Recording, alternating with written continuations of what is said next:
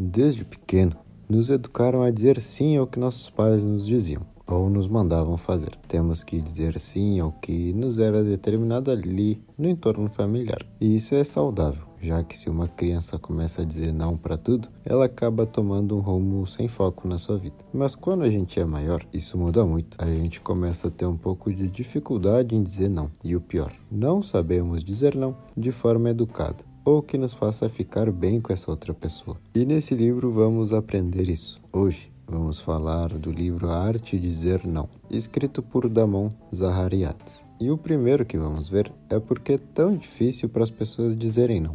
Aqui no canal a gente já falou sobre essencialismo, foco, produtividade. Muitas pessoas me dizem que, mesmo sabendo de tudo isso, dizem sim quando os pais pedem algo, quando os amigos perguntam alguma coisa quando qualquer conhecido chega, mesmo que seja uma distração, tu vai lá e faz aquilo só porque tu não conseguiu dizer não.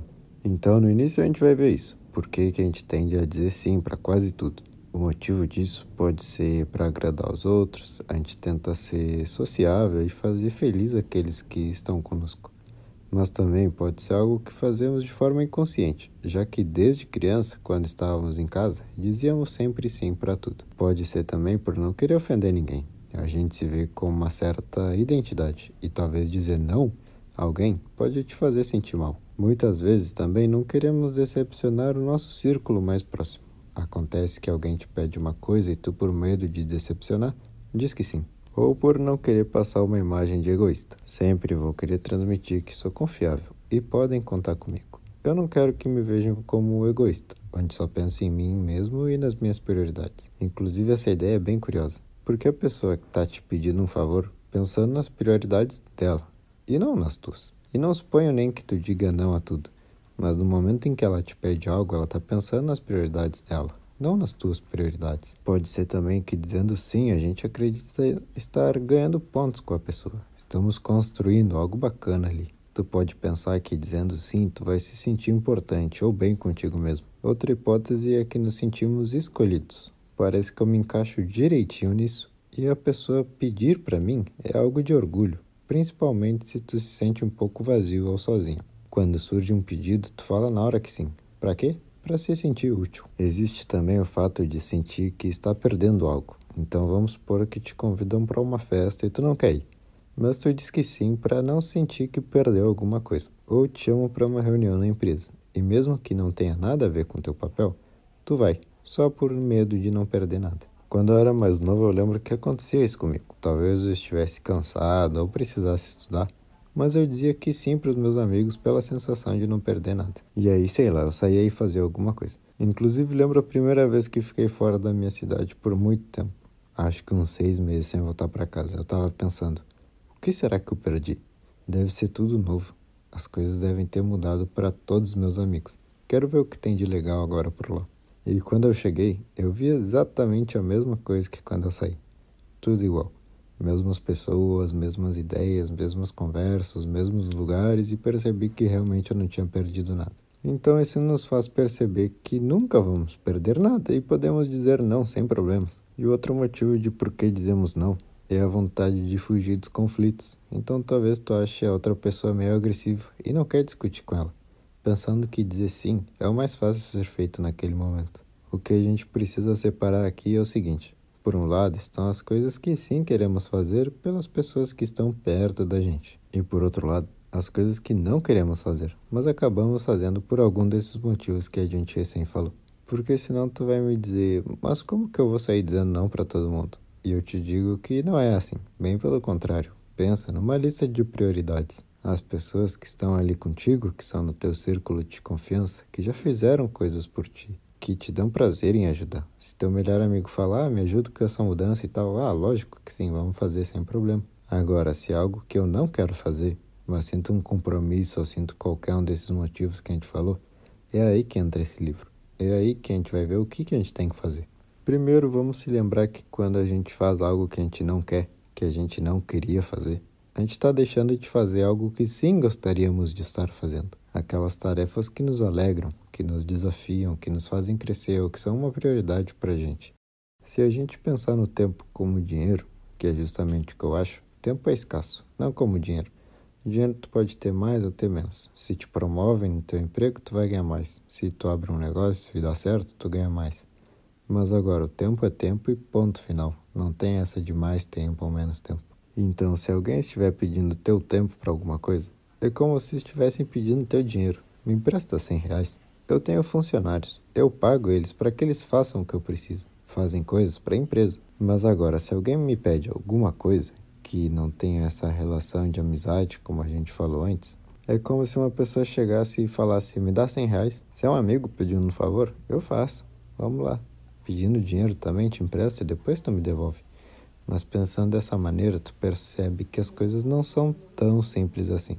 Uma pessoa sem tanta afinidade te pedindo alguma coisa não é só um favorzinho pronto. Não, peraí. Tempo é dinheiro, tenho que pensar melhor. Uma coisa interessante: se quem te pede um favor não é teu amigo, teu chefe, nem de um círculo próximo, tu pode pensar que está ganhando pontos fazendo esse favor. Está sendo bem reconhecido. Quando na verdade existe uma hipótese de que aconteça exatamente o contrário. Essa pessoa pode pensar: pronto, Ali tem um gato pingado que, quando eu precisar qualquer coisa, eu sei que ele sempre vai me dizer que sim.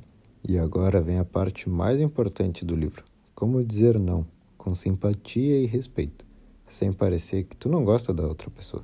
São coisas prévias que tu tem que fazer, ideias que tu tem que clarear na tua mente antes que qualquer pessoa te peça um favor. Primeiro vamos criar uma regra de coisas que se nos perguntarem, a resposta já é não. Então vamos supor, eu já não vou mais sair à noite. Não gosto de festa, não gosto de sair para voltar tarde. Se não for uma exceção muito rara, eu já não saio mais. Então, qualquer pessoa que te perguntar, ah, vamos sair essa semana, alguma coisa assim, a tua resposta já é não no automático. Então, não, não vou, obrigado. Agora eu me coloquei como meta que às noites eu vou dormir cedo. Não tem nada a ver contigo, nem nada disso, mas não. E pronto, é um objetivo teu e uma regra tua. Vamos ver um outro exemplo. Eu sou o único que tem o carro entre meus amigos. Então, uma nova regra é que eu não vou levar mais ninguém para o aeroporto e ponto final. Nos últimos três anos, levei todo mundo para o aeroporto. E até de táxi já me chamaram. Então, a partir de agora, eu não levo mais ninguém para o aeroporto. Essa é a primeira das dicas, que é criar regras. Já desde o começo, ou declarar bandeira, coisas que tu já vai começar a dizer não de forma automática. Depois a gente vai ver que isso pode ser suavizado um pouco com as outras ideias. A segunda dica do livro faz referência a um compromisso real que tu tem. Então, estou desenvolvendo um novo projeto e ando meio ocupado com isso. A resposta para qualquer favor vai ser essa mesmo. Então, no momento eu tenho que gravar os episódios aqui para o podcast, tenho que fazer o roteiro dos vídeos, tenho outro site para fazer crescer e qualquer favor que alguém me peça, eu tenho que saber onde meu tempo precisa ser gasto. Me desculpa, mas eu preciso me focar aqui nessas coisas e agora eu não posso te ajudar. Isso seria mostrar que tu já tem outros compromissos e também podemos usar isso de outra forma. Vamos supor que eu decidi todo final de semana dedicar o meu tempo à minha família, já que eu não fico muito com eles. Eu diria algo como: Ah, me desculpa, mas esse final de semana eu vou ficar com a minha família, não consigo te ajudar. Isso soa bem diferente a dizer que não e pronto. Que seja um compromisso real, né? Não vai inventar uma mentira, porque uma hora o pessoal vai te descobrir. E por último, a terceira ideia do livro é a contraproposta me pedem uma carona para o aeroporto e eu digo, cara, já faz muito tempo que eu não levo mais ninguém para o aeroporto. Mas eu posso ver se conheço alguém que vai para aquele lado e te mando contato. Ou olha, eu conheço um taxista que faz a corrida por um preço melhor porque ele já mora naquela região. Outra hipótese seria, ah, hoje tem uma reunião sobre tal assunto. Seria legal se tu fosse com a gente. E tu diz, olha, eu tenho outros compromissos, mas eu posso te mandar por mensagem a minha opinião e minhas ideias sobre esse assunto. Então são contrapropostas que suavizam esse não. Tu economizou teu tempo e ainda achou uma solução para o não que tu deu, mostrando que ninguém está perdendo nada. Essas ideias, quando eu li, eu percebi que pronto, é isso. É um jeito mais fácil de dizer que não. Até então, pensamos em outras coisas, como desculpas, ou em que vamos ficar como os malvados. Primeiro, a gente tem que decidir o que não vamos mais fazer. São os nossos nãos quase automáticos. Tu ouve o convite ou a pergunta e já diz: Olha, eu não faço mais isso por causa desse fator e desse fator, mas obrigado. Depois vem os nossos compromissos. A gente pode responder como que nesse momento ou nesse dia eu já me prometi que vou estar fazendo tal coisa e não consigo te ajudar. E por último, a contraproposta: dizer não, mas se dessa forma te ajudar, por mim pode ser. Essas ideias fazem com que a gente priorize o nosso tempo, consiga dizer não e não soe nada arrogante ou agressivo. Tu só mostra que para ti existem outras prioridades no momento, mas talvez outra coisa sirva para aquela situação. Agora tu não precisa mais ficar nessa dúvida do sim ou não, nessa passividade. E espero que tu tenha aprendido algo importante no episódio de hoje. Obrigado por ouvir até aqui. Nos vemos em uma próxima de Livros para Empreendedores. Valeu!